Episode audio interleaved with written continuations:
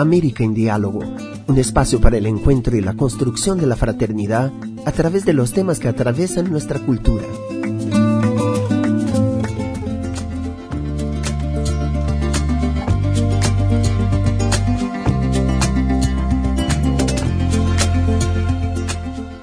El Centro Latinoamericano de Aprendizaje y Servicio Solidario, CLAIS, está cumpliendo 20 años de vida. Esta asociación civil nació en Argentina después de la profunda crisis social, política y económica que vivió el país en 2001.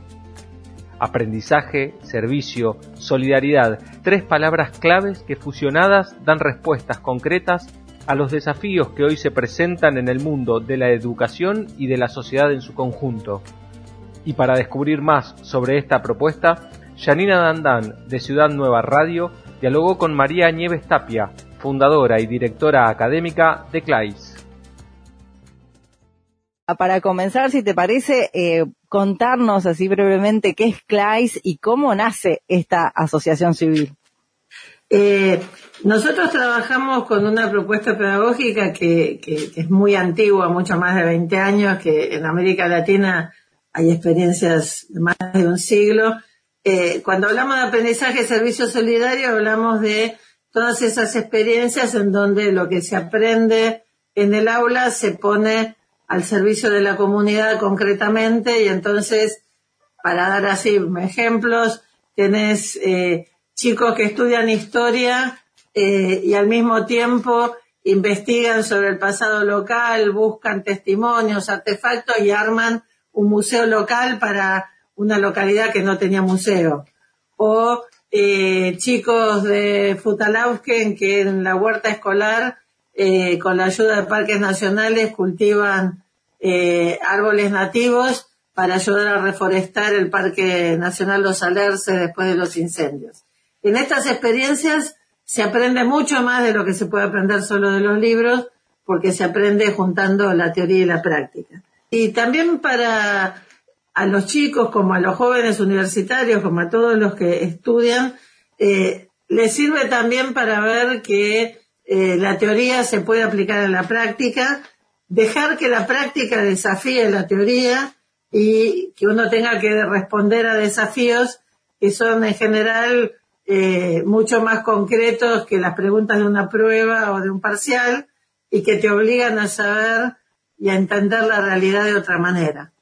Entonces, eso hablamos cuando hablamos de aprendizaje y servicio solidario. Y un grupo de, nosotros, un grupo de, colegas que, trabajábamos en, el Ministerio de Educación, en, un programa que, empezó en el Ministerio en 1996-97, la verdad es que nos enamoramos de esta propuesta y cuando vino la crisis del 2001 y todo se achicó, incluido el Ministerio de Educación, que parecía que iba a desaparecer, bueno, nos invitaron a retirarnos como a tantos otros y entonces este, estábamos sin trabajo en medio de los cacerolazos, pero nos dijimos que, bueno, que si realmente esta era una propuesta que para nosotros era una gran propuesta educativa, queríamos seguir trabajando en esto y dijimos, bueno, si no podemos trabajar desde el Estado, vamos a fundar una, una organización de la sociedad civil y, en el living de mi casa decidimos fundar el Centro Latinoamericano de Aprendizaje y Servicio Solidario. Nuestra experiencia es que cuando hay propuestas que, realmente tienen que ver con la realidad y que son válidas, eh, de a poco se fue haciendo camino y en poco tiempo nos llamaron de Uruguay, nos llamaron de Chile, nos fueron llamando de distintas escuelas y con, al principio a fuerza de puro voluntariado, después fuimos consiguiendo eh, donantes y apoyos. Y bueno, y 20 años después, eh, no solo trabajamos en América Latina, sino que estamos exportando el modelo latinoamericano a otras regiones y estamos trabajando en Europa, concretamente en un programa para Europa Oriental con, con Kosovo, con Croacia, con Bosnia-Herzegovina, con países que nunca hubiéramos soñado llegar. Y estamos también trabajando en un programa global con el que estamos trabajando con universidades de África, de Asia y de, bueno, de todos los continentes. Así que, la verdad, eh, hace 20 años nunca hubiéramos soñado que íbamos a llegar eh, tan lejos ni que íbamos a alcanzar a tantos miles de docentes,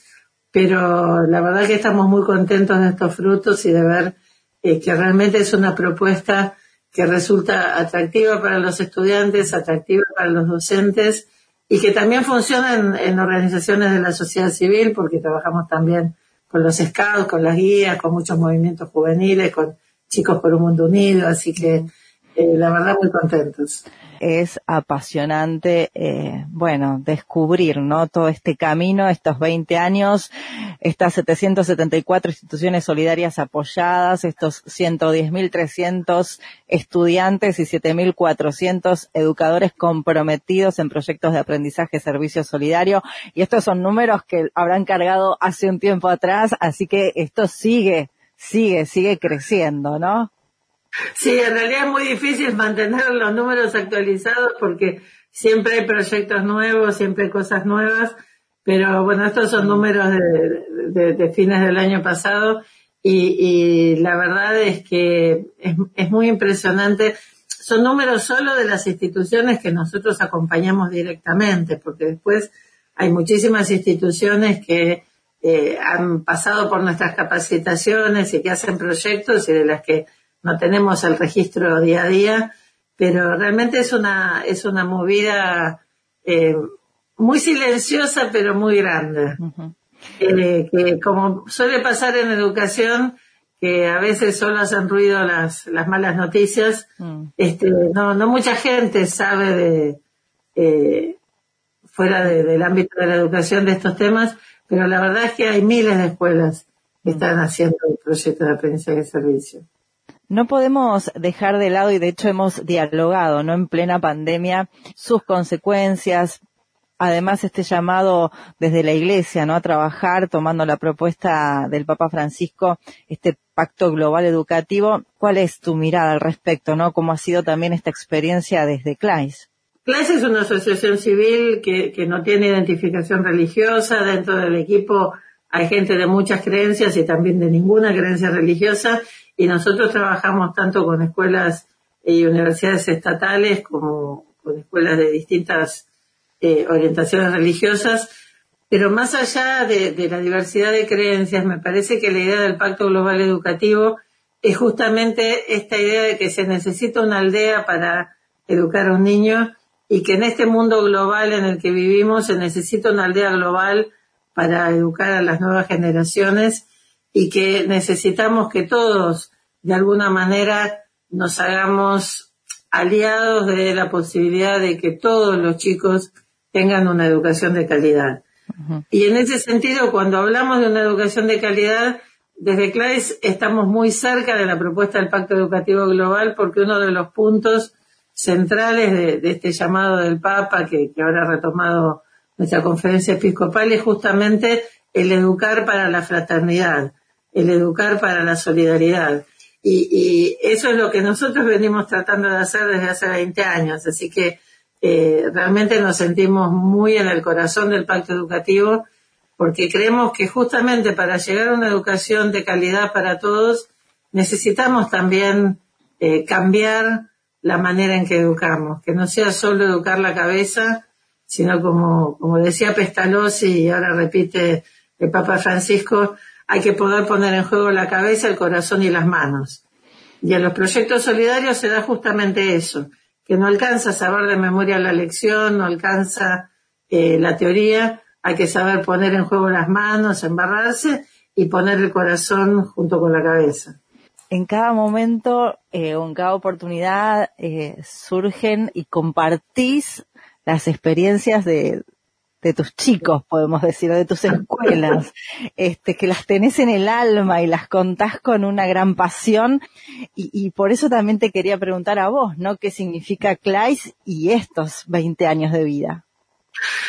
Es que, mira, para mí también ha sido un enorme aprendizaje, porque eh, cada uno de, estos chicos que, por supuesto, todos los que somos educadores siempre hablamos de nuestros chicos,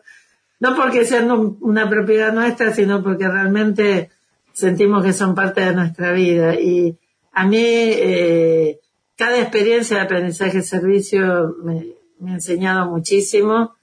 Y en estos últimos años me ha dado también la oportunidad de, entrar en otras culturas, porque así como en los primeros años eh, nos dio la oportunidad de, conocer lo que se hacía en, distintos rincones de la Argentina y después de América Latina,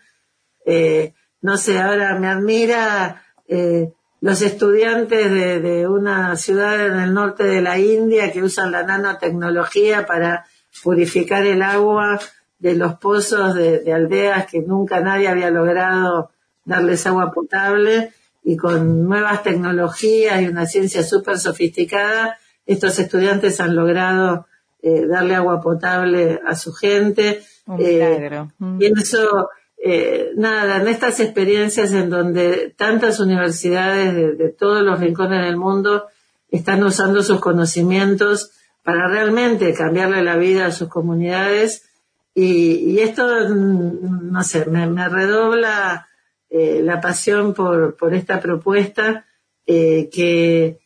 eh, mira, en estos días, y fue casi un, regalo de cumpleaños de los 20, la UNESCO publicó un documento que, habla de, la educación para el futuro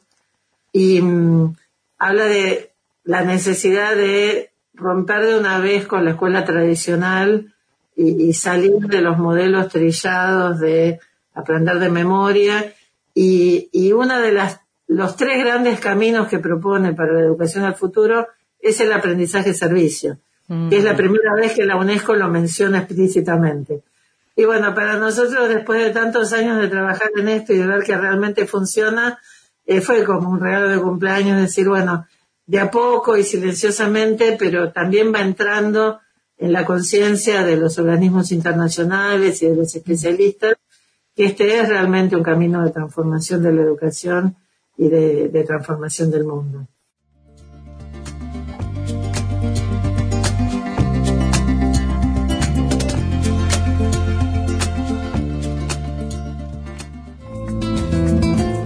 América en Diálogo es una producción de Ciudad Nueva Latinoamericana y Caribeña. Muchas gracias y hasta la próxima.